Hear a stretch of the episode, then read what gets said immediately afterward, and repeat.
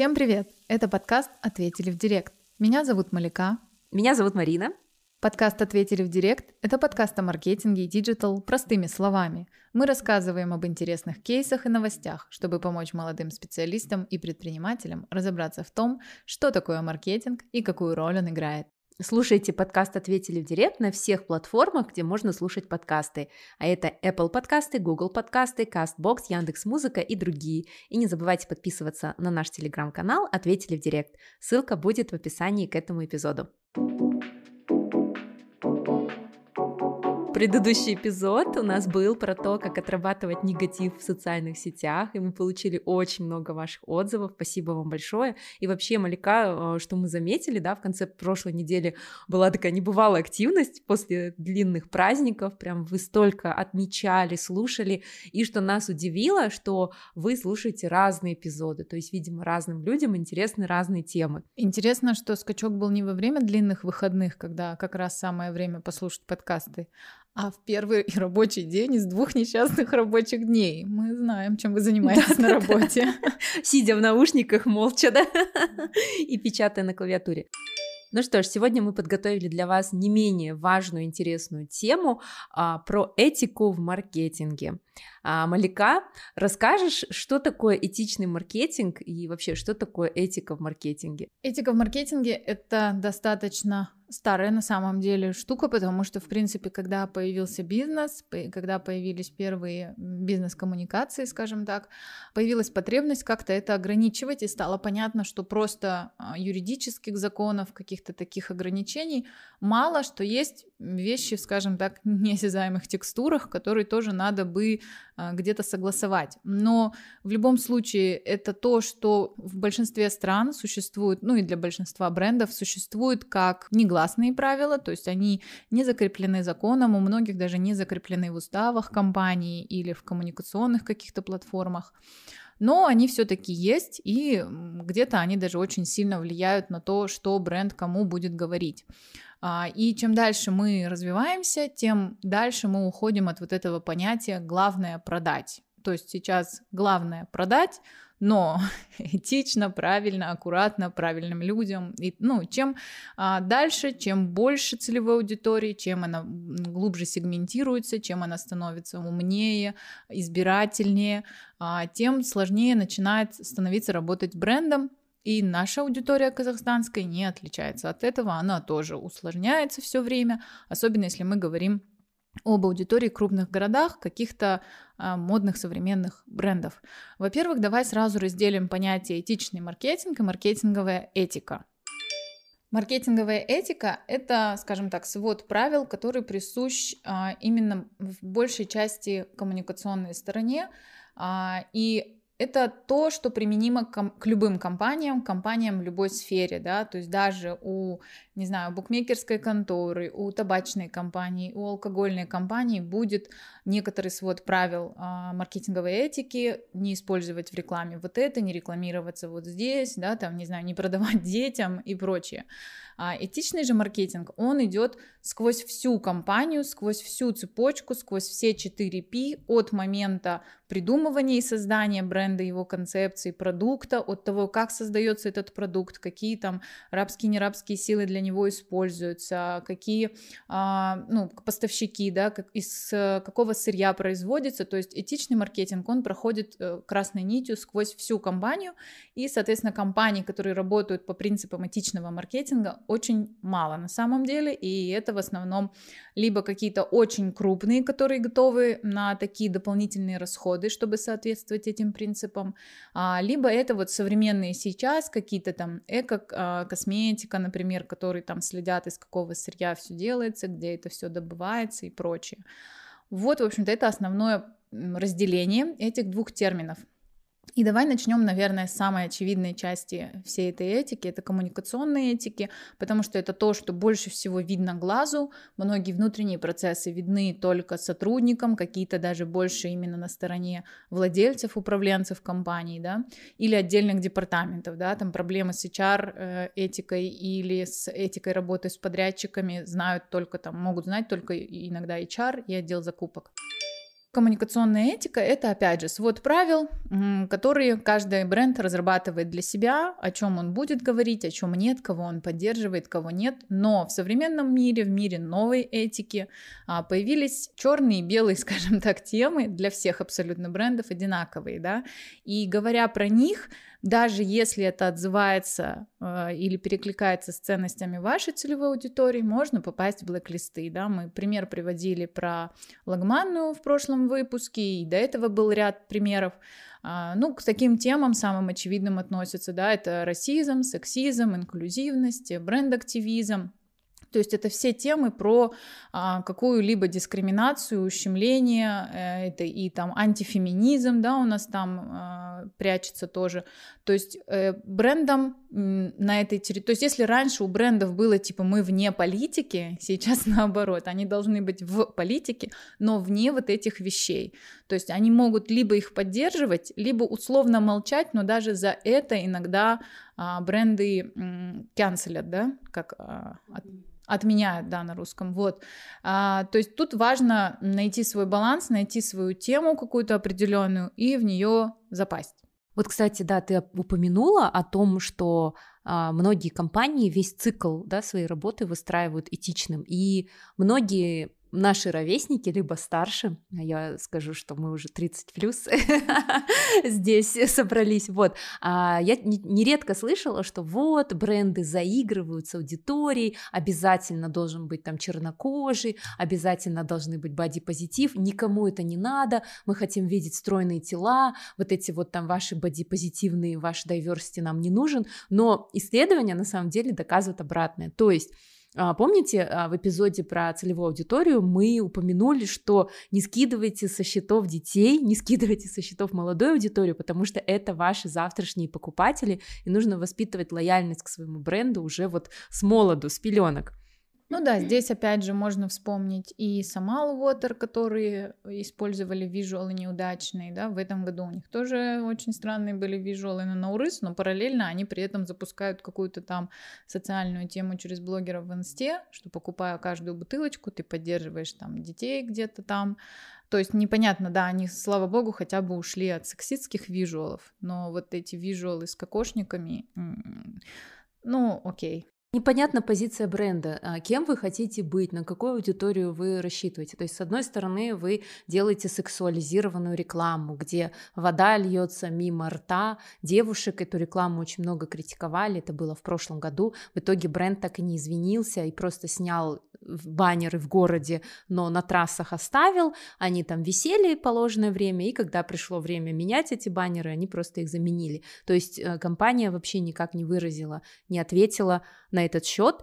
А, потом вы делаете в кокошниках, то есть что вы хотите этим сказать, э, что мы многонациональная страна, и вы поздравляете всех с Наурызом, и вы помогаете детям, то есть вы хотите выглядеть хорошими, красивыми. Ну, непонятно, да, то есть если вы такие стильные, то будьте стильными. Если вы как бы хотите на всю аудиторию, да, как бы таргетироваться, то делайте это. Мне, например, непонятна позиция бренда, при этом они еще и модные, потому что они рекламируются через топовых инфлюенсеров, то есть там, наверное, они еще хотят быть модными. А еще была акция с Теслой на Медео, когда ты покупаешь бутылку, бронируешь Теслу и едешь на Шимбулак, то есть тут уже на такую модную, продвинутую эко-аудиторию, да, ну, то есть те, которые думают об экологии. Мне вот, честно говоря, непонятно. Но можно иногда даже не то, чтобы что-то сделать неправильно, а вообще ничего не сделать, чтобы тебя заканцелили и более того даже захейтили. А во время Black Lives Matter а, в США целый ряд инди-разработчиков отказался от сотрудничества с платформой Steam, которую создала компания Valve. А Valve — это те, кто создал когда-то Dota, Dota, Dota 2, Counter-Strike, то есть это достаточно, ну, крупная компания. И в начале пандемии много игр, там, в том числе Tomb Raider, они давали скачивать бесплатно, чтобы люди спокойно сидели дома и играли. Так вот, они не сделали просто ничего. Когда начался BLM, они не выпустили никакой стейтмент, никакую поддержку, никакой визуальчик, ни хотя бы какой-нибудь пост в Твиттере.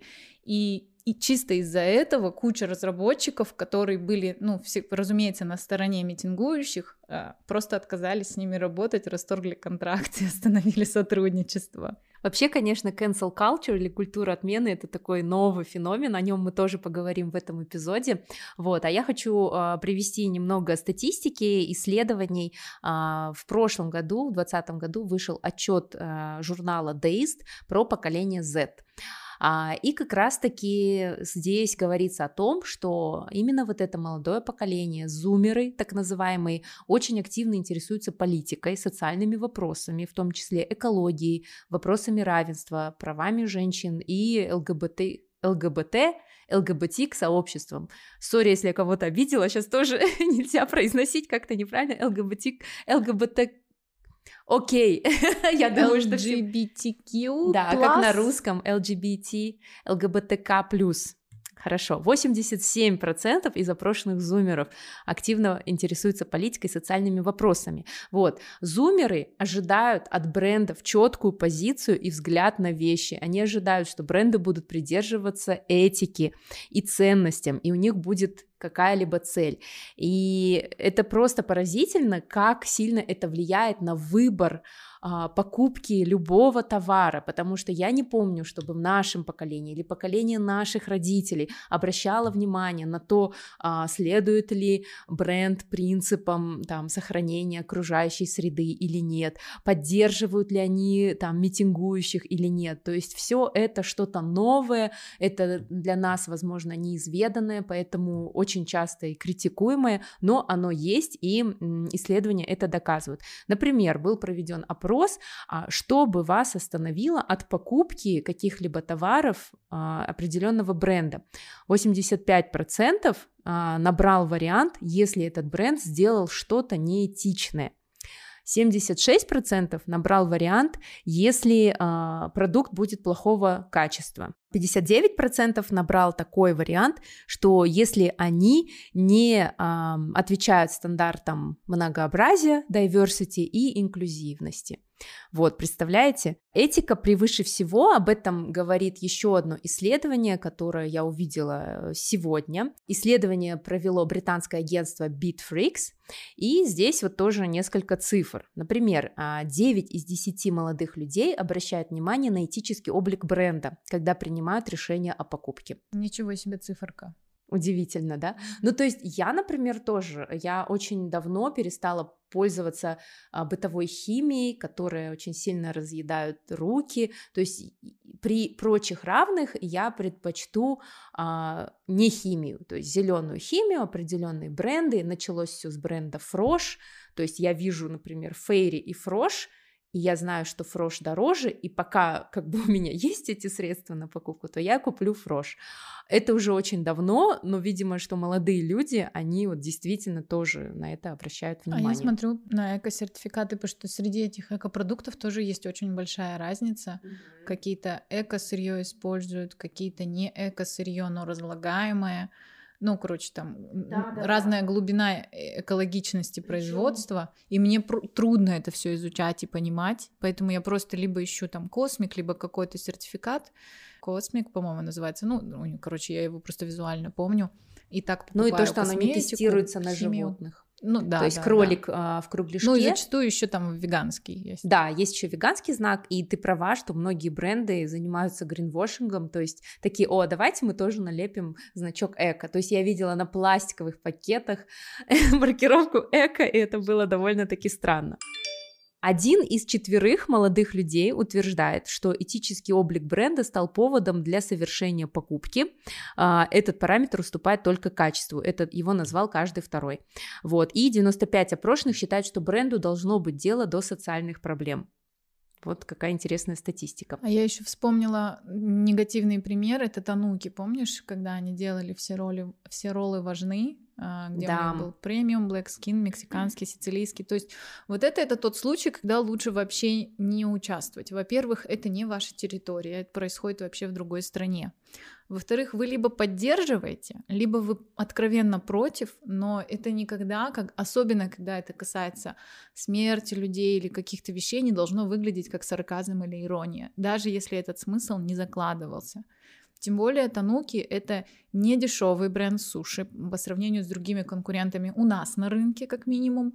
И для меня это стало поинтом. Я не буду переплатить. Ну, понятно, что там рис и, по сути, все ингредиенты такие же, как в любой другой доставке. Вся переплата ложится в те расходы на маркетинг, которые они несут. Зачем мне переплачивать за такой ваш маркетинг? В смысле, если бы он был наоборот, супер этичный, крутой, у вас вся упаковка была какая-то там reusable, recyclable и так далее, то да, я готова переплатить за ваш маркетинг, хотя я знаю, что еда будет точно такая же. Но здесь я как бы сразу сделала для себя no-no, и когда мы заказываем с кем-то, все уже знают, нет, этот бренд суши не предлагать мне.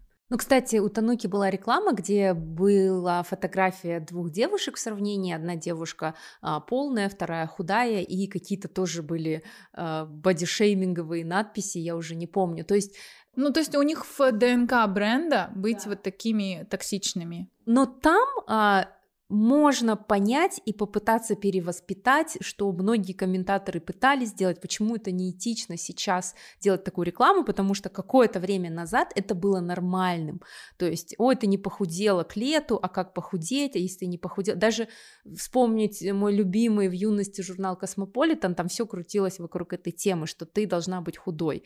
Ну, просто время изменилось, но кто-то застрял там. Но все суши важны, а, на волне Black Lives Matter это кощунственно, потому что там была смерть человека, то есть даже если вы хотите там, не знаю, быть какими-то хайповыми, крутыми, но нельзя играть со смертью человека, мне кажется. Вот, я зачитала вам итоги британского исследования про зумеров или поколение Z. И вот какие советы а, брендам дает Ленор Горалик, а, консультант по маркетингу, прочитала на ее телеграм-канале Content is the Queen. Итак, три главные составляющих этического позиционирования бренда. Первое. Сделать социальный маркетинг не побочным, а магистральным. Очень часто соцпроекты делаются брендом постольку поскольку. Сейчас, кажется, самое время как можно старательнее выводить их в поле всеобщей видимости. Ну, то есть, если вы проводите какую-то акцию, вы должны это не раз на волне да, сделать, а действительно быть устойчивым и постоянно проводить такие акции, и вообще, чтобы это ассоциировалось с вашим брендом. Второе, творить добро не для ЦА, а вместе с ЦА, целевой аудиторией.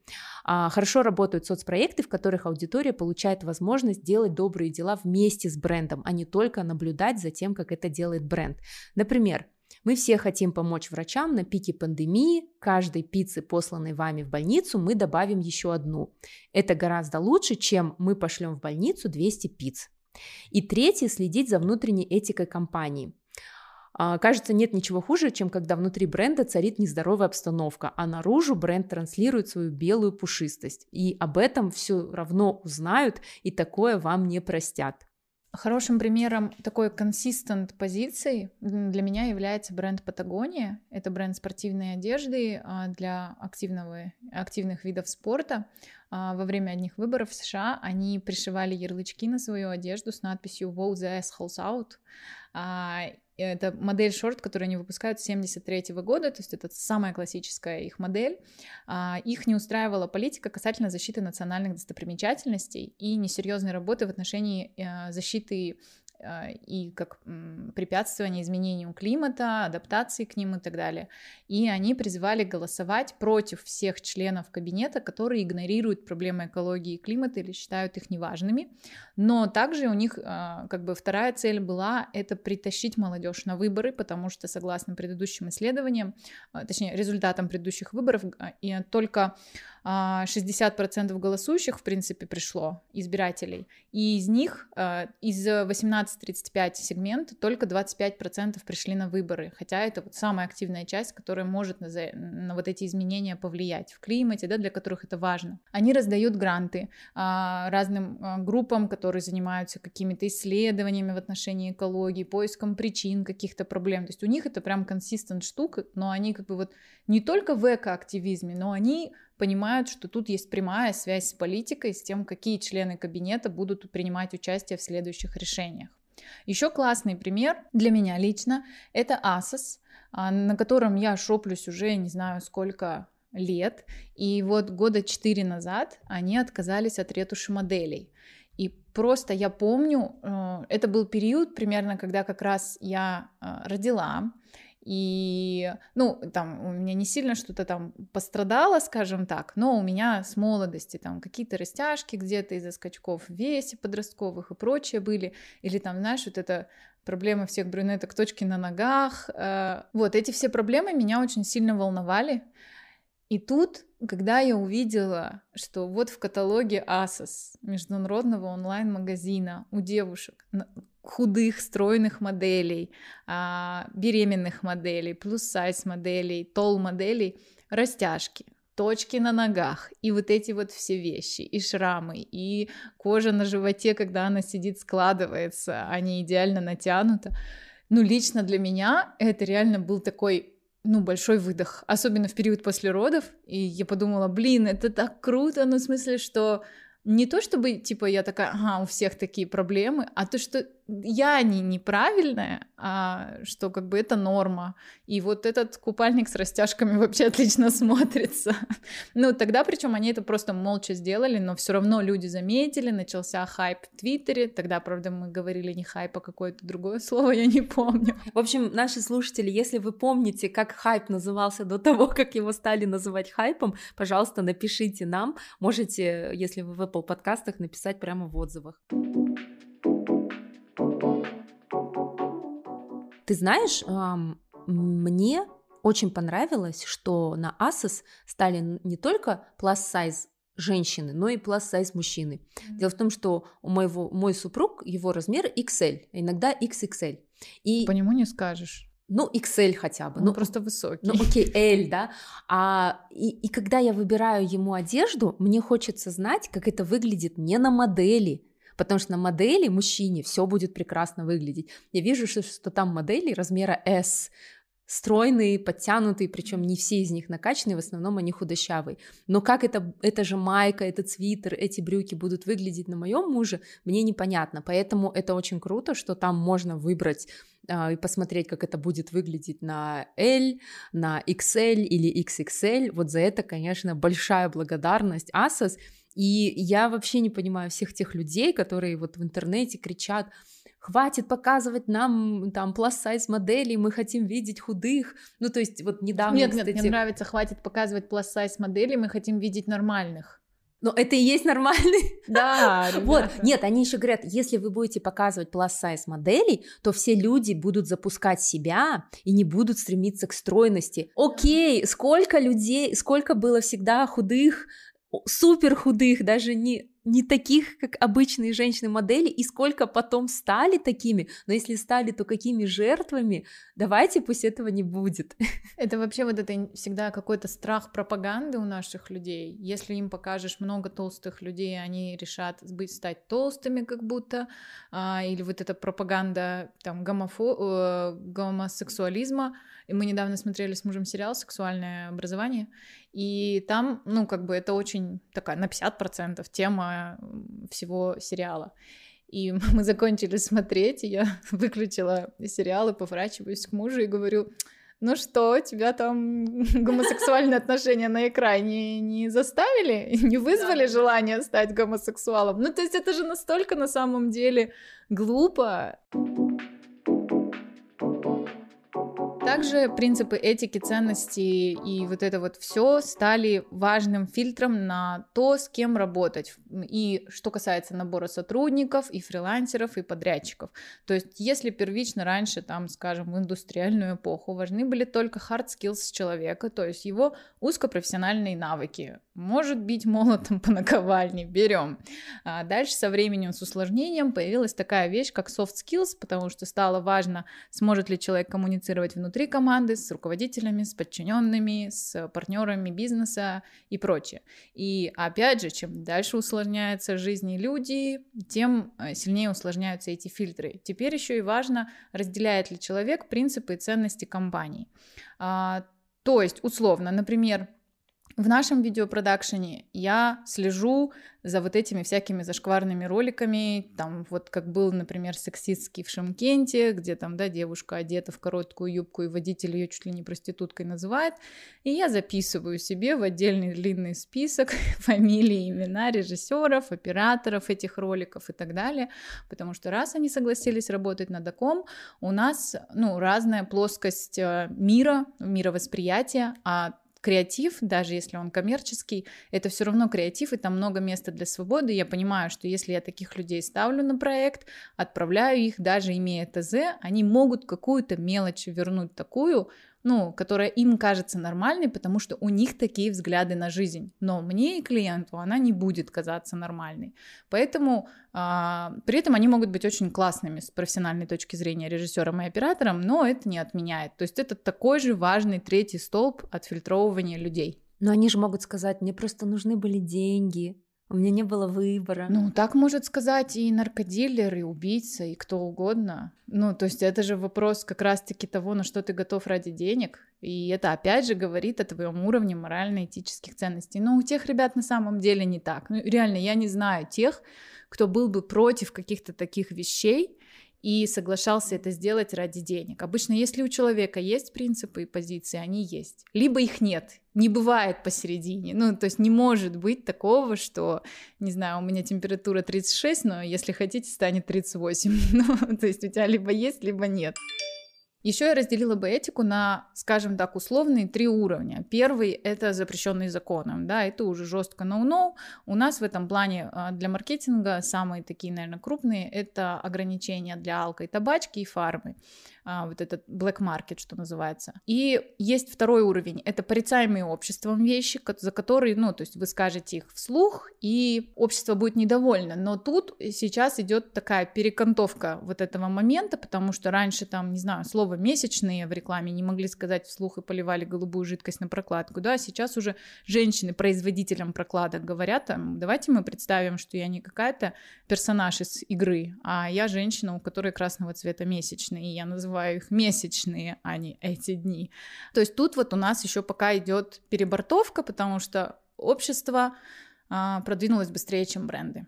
И есть еще зашкварные в узких профессиональных кругах вещи, но тут уже просто зависит от э, компании, наверное, важно ли ей это, или от самого специалиста, работающего в компании, важно ли ей, чтобы коллеги по рынку оценили.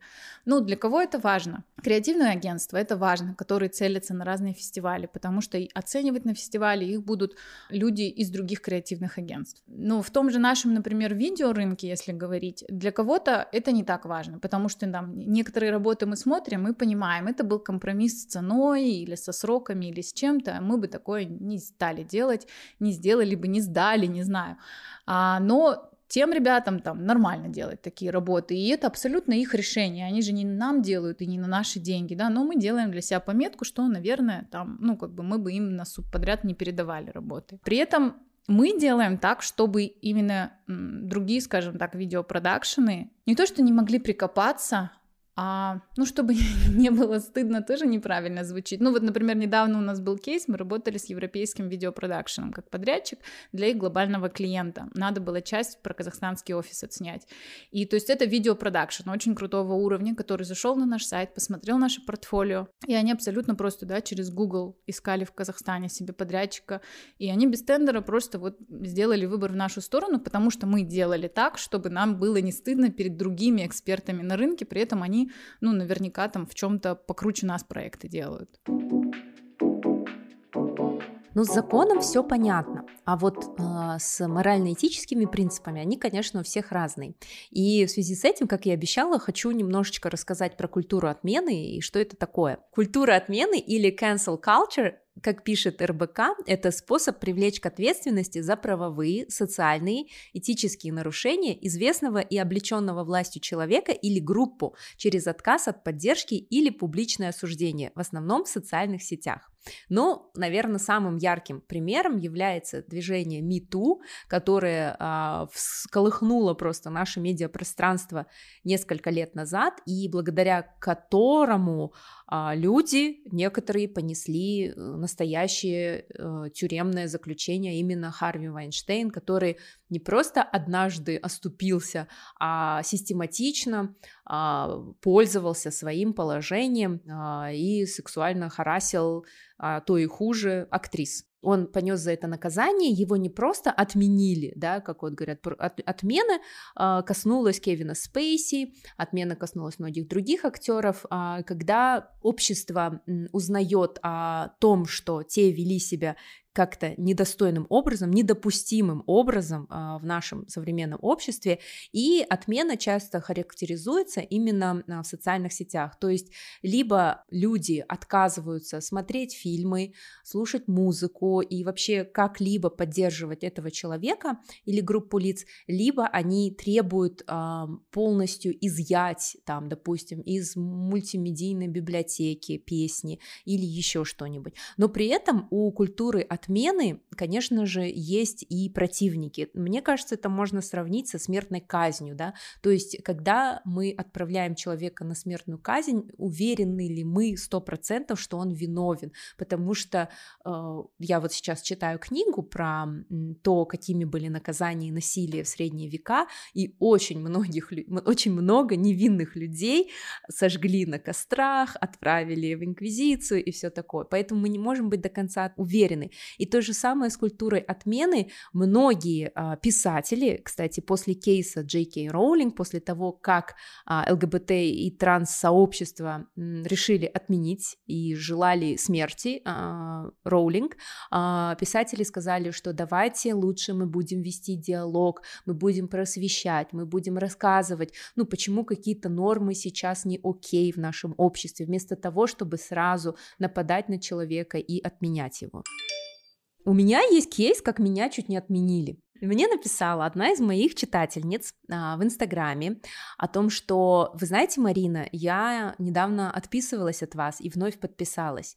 И когда я у нее спросила, почему, а, она сказала, что дело в том, что а, я всегда считала, что вы поддерживаете женщин, выступаете за права женщин, но потом я увидела у вас в профиле рекламу с водой Самал опять у нас Самал, то есть как раз-таки в то время, когда вот эти нашумевшие баннеры, и он говорит, я увидела рекламу, я тут же отписалась от вас, и я решила вас заканцелить из своей жизни, а, но потом я пообщалась с некоторыми феминистками, и мы увидели, что эта реклама была до того, и после тех баннеров у вас рекламы Самал не выходила, и я такая, о боже, прови... обо меня расследовали, провели мини-исследование, и Блин, и, и, и ты знаешь, это действительно меня напугало, потому что ну вот, окей, я там маленькая фигура, да, и как бы, ну, этот, эти баннеры окей, они никому не повредили в физическом плане, скорее всего, да, но случись что-то более серьезное, ведь действительно мы можем сделать поспешные выводы о ком-то, и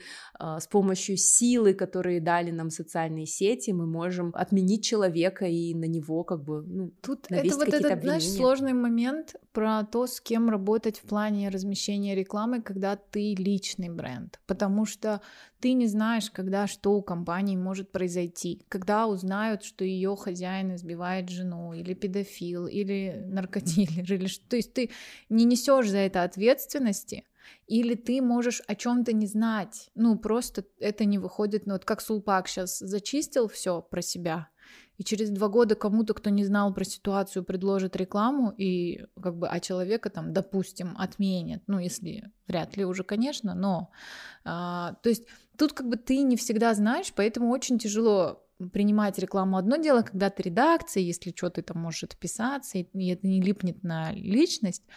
А вот в плане в личном, да, это всегда риск, ты не, ну, никогда не можешь быть уверен, что где произойдет, всплывет, что у них было до. К тебе могут прийти и сказать, а ты знаешь, что вот у них было вот так. Вот, например, кто-то там известные нам с тобой кофейни прорекламируют, а мы им напишем и скажем, а ты знаешь, что у них вот такой вот маркетинг, да? Ну, то есть тут как бы Поэтому и тут и важно сделать перекличку в плане вот ценности, когда ты выбираешь себе рекламодателя, чтобы хотя бы немножечко обезопасить себя от потенциально возможных э, рисков таких и угроз твоему имиджу личного бренда. Да, но я, хочу так оправдаться сразу.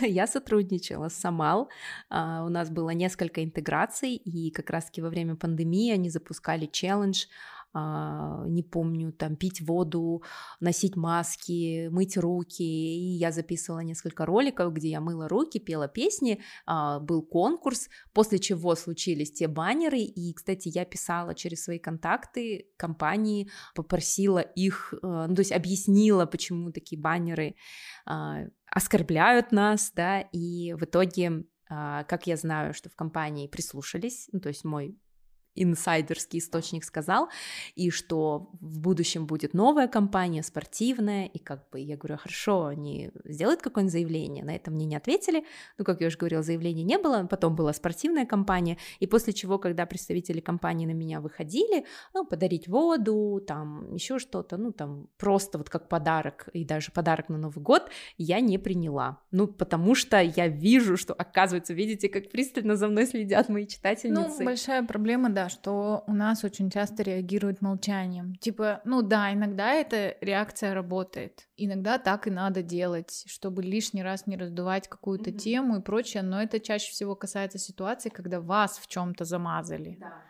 куда вы не имеете отношения. А здесь это можно было сделать так, опять же, чтобы не все люди об этом знали, потому что, разумеется, большая часть схавала эти визуалы и даже не подумала ни о чем.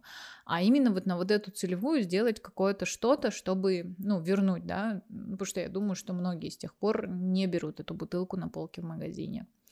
А здесь хотелось бы еще добавить про бизнес-этику, которая также важна в маркетинге, потому что маркетинг это, как правило, комбинация кучи разных подрядчиков, э, фрилансеров и компаний у любой компании. И у маленькой это, да, чаще фрилансеры, у большой это уже какие-то партнеры агентства, но это всегда а, сторонние люди, с которыми ты будешь работать. И здесь очень важно не только там в своем маркетинге и коммуникациях соблюдать этику, но и вот, вот эту бизнес-этику в отношениях, потому что со всеми этими подрядчиками придется работать годами. Если не именно с ними, то с людьми, которые работают там. Ну, рынок не такой большой, вы все равно будете пересекаться.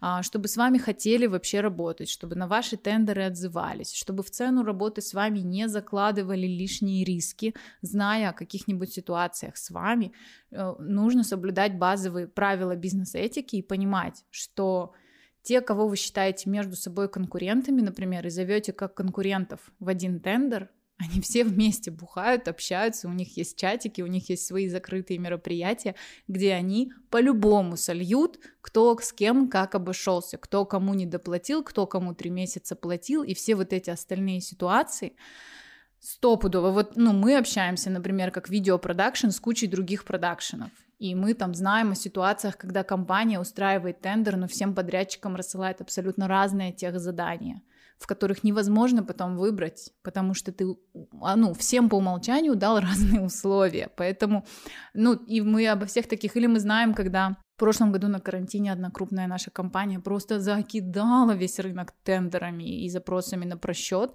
карантин и так было трудное время, тут ты парализуешь работу на просчет там 5-10 запросов, и это происходит со всем рынком, а потом они не делают ни один из этих проектов. Не то, что было обидно проигрывать в этих тендерах, обидно, что вообще никто ничего не получил, не сделал.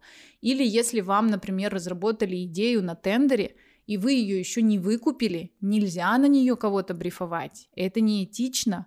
Вы слили идею, за которую еще не заплатили, которую еще агентство могло продать кому-то другому. Ну, то есть, и вот такие базовые принципы многие просто наверное, не понимают еще, что идея имеет ценность, что идея должна быть оплачиваемая, да, и что там поучаствовать в тендере и сделать смету, это тоже большие расходы по времени, а иногда и деньгам. Ну и, конечно, самая большая проблема нашего рынка маркетинга – это корпоративные откаты. Я вообще не знаю, что хуже на самом деле, часто об этом думаю, государственная или корпоративная коррупция. Ну, именно для МСБ, если говорить, и вообще, ну, вот именно для развития сегмента креативной экономики проблема большая в корпоративных откатах, потому что как юрлицо а, с коррупцией мне сталкиваться на самом деле не приходится. Ну, как-то сейчас все так решено по налоговым, по всем, что оно, ну, тебе не нужно это делать, к счастью, никак. А вот с корпоративной коррупцией приходится часто, ну, скажем так, видеть ее следы, слышать эти разговоры, отказываться от участия в каких-то тендерах и работы с рядом, с большим рядом компаний, в том числе около ГОС, именно из-за этого пунктика, ну, потому что мы, есть еще некоторые игроки рынка, которые не хотят этим мараться и не готовы вот этими всякими движухами ни с финансовой точки зрения, ни с юридической на себя все эти риски брать, нам это не интересно.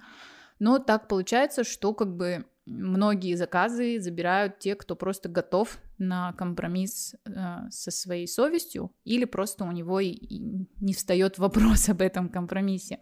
Вот это очень плохо для всего нашего рынка.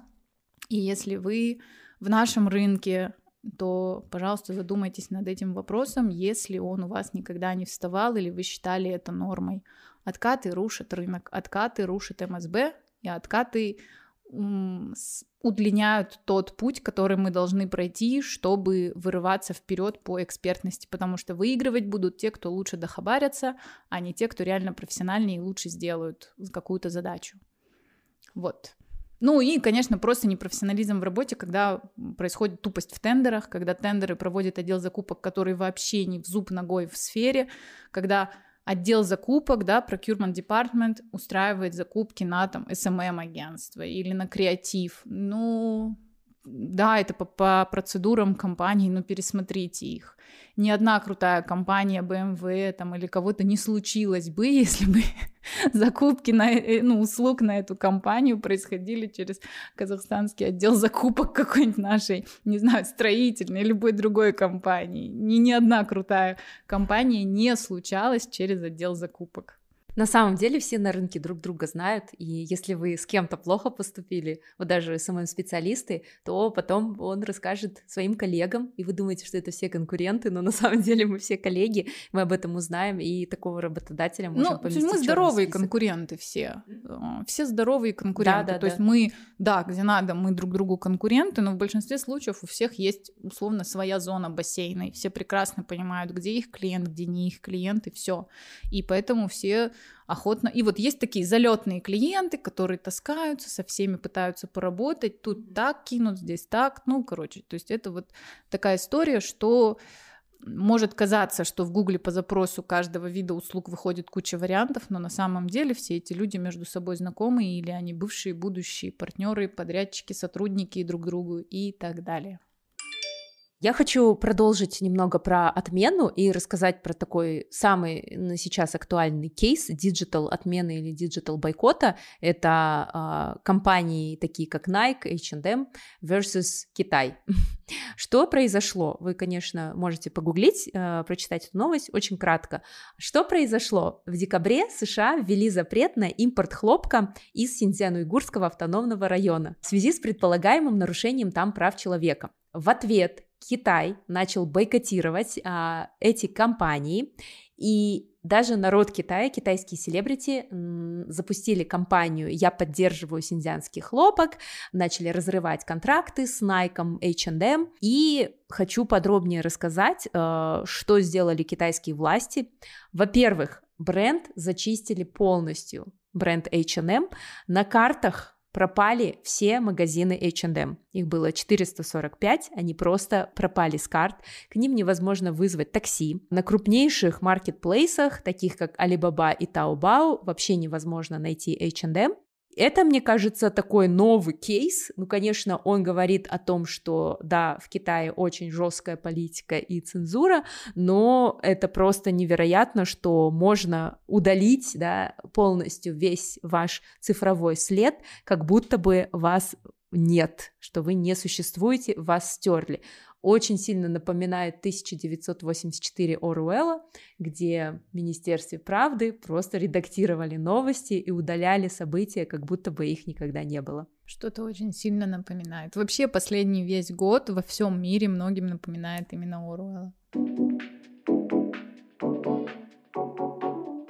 В завершении этого выпуска небольшие выводы в таком формате. Вначале 5 вещей, которые надо делать, э, как надо, точнее, в этическом маркетинге, и 5, как не надо. Итак, первое, как надо, это быть прозрачным. То есть, когда вы продаете продукт или услугу клиентам, убедитесь, что вы полностью прозрачны, что вы ничего не скрываете, не прячете, что касается информации о продукте, о безопасности его использования, о уместности его использования, о его составе, о его цене, об условиях его приобретения, пользования и дальнейшего обслуживания, если оно будет.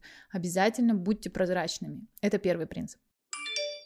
Второй – защита данных и конфиденциальности потребителей. Это очень важный пункт. А, личные данные сейчас, ну, это такой большой разговор в мире даты вообще в мире.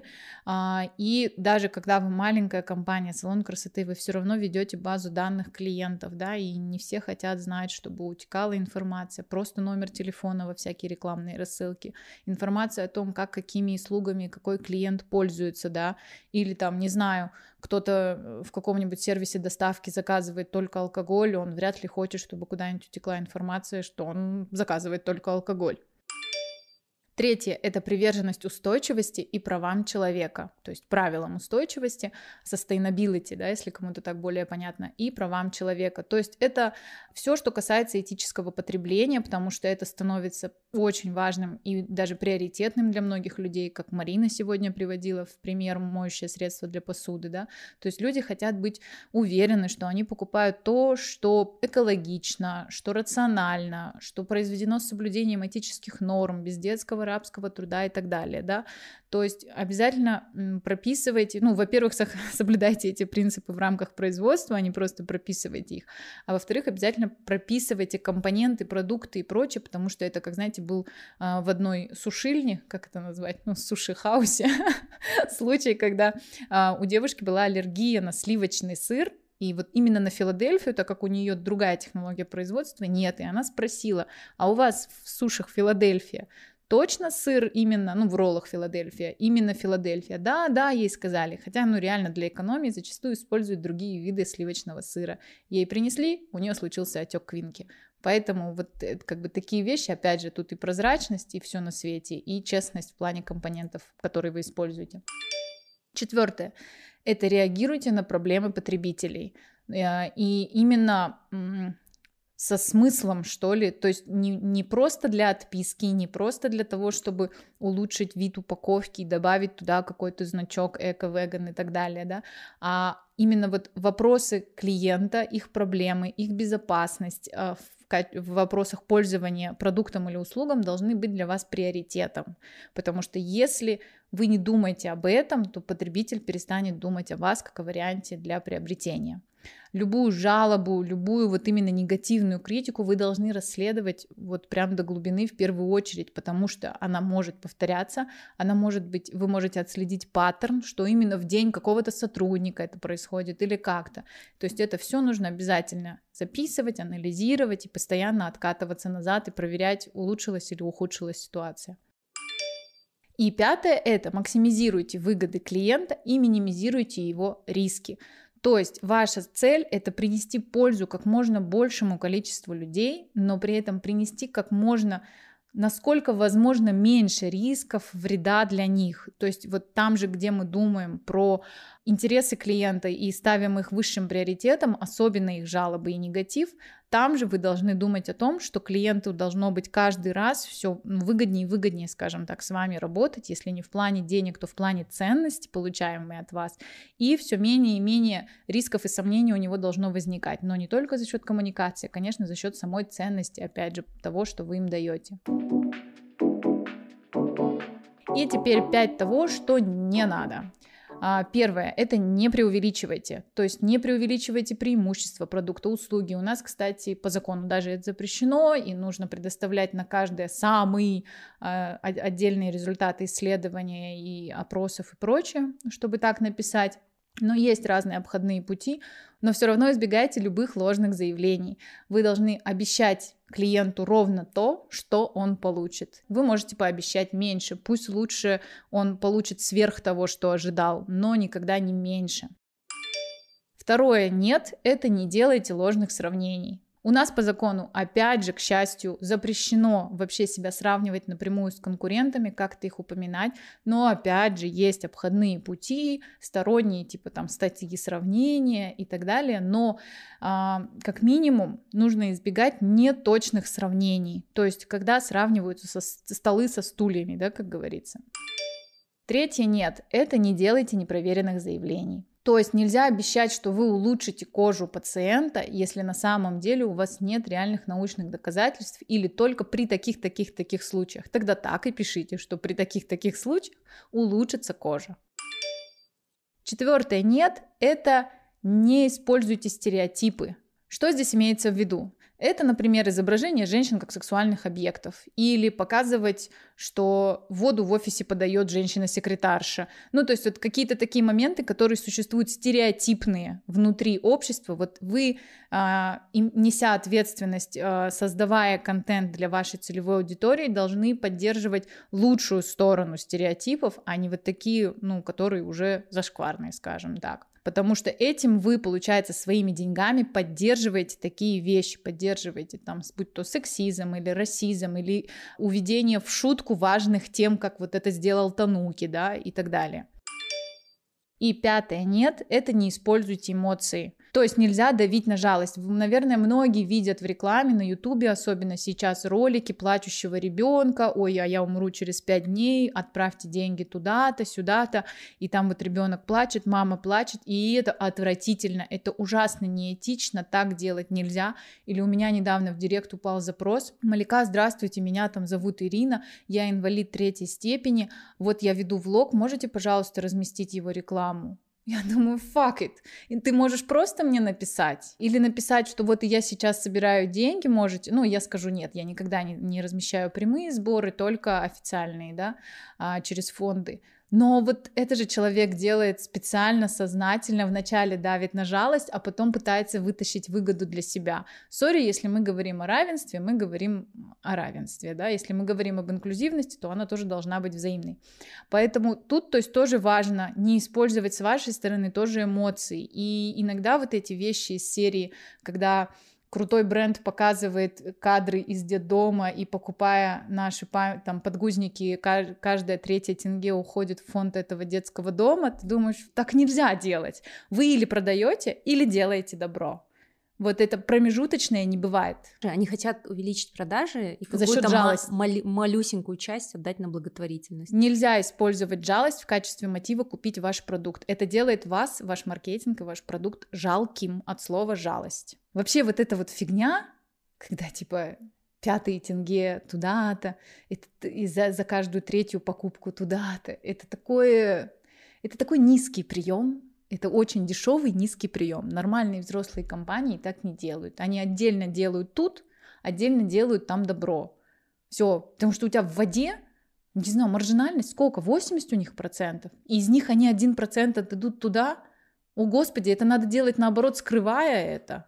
Ну или когда Magnum запустил а, эко пакеты или эко-сумки. А, да, от, они запустили платные пакеты и сказали, что какая-то часть будет идти а, фонд Аружан Саин. И как бы они хотели уменьшить количество пластиковых пакетов. На самом деле цель была, что мы переходим на эко-сумки, но при этом, если вот человек говорит, о, я возьму-ка побольше пакетов, чтобы больше денег ушло в фонд. Да, это... И это, это так, такие двойные стандарты. В смысле, и хотите писала меньше пакетов, драйвьте культуру шоперов. Дайте да. скидки тем, кто с шоперами. В смысле, whatever, дайте, не знаю, бесплатный блок Red Bull каждому, кто только с шоперами выносит. Но вы хотите уменьшить количество пакетов, и при этом вы стимулируете покупать больше пакетов, потому что э, какая-то тингушечка Потому что если мы не будем покупать, то Ружан Саин получит ноль. Как так? Ну вот, в общем-то, что, теперь давай за закрывашку про то, что это был последний эпизод. Да, у нас, у нас грустные новости, которые мы приберегли наконец. Ну, они чуть-чуть, ты подожди, ты сейчас пугаешь сильно. Это хайп. Надо чуть-чуть. Это хайп такой. Да, это последний эпизод первого сезона. То есть какое-то время мы не будем уходить, но мы вернемся. Да, на самом деле мы так и планировали, что первый сезон у нас будет длиться 8 эпизодов. Мы будем вести этот сезон ровно 2 месяца. И это был для нас тоже эксперимент. Сможем и мы мы отстрелялись 8 эпизодов без перерывов, дырок и пауз. Да, каждую неделю мы выпускали по эпизоду. Какие-то из них были короткими, 30 минут, какие-то из них были длинными, как этот, почти час, но мы увидели, что вам, в принципе, интересно слушать, несмотря на хронометраж, и мы берем небольшую паузу для того, чтобы подвести итоги, порефлексировать, подумать, как сделать лучше, приготовить новые темы, и, конечно же, нам нужна ваша помощь, ваш фидбэк в этом плане.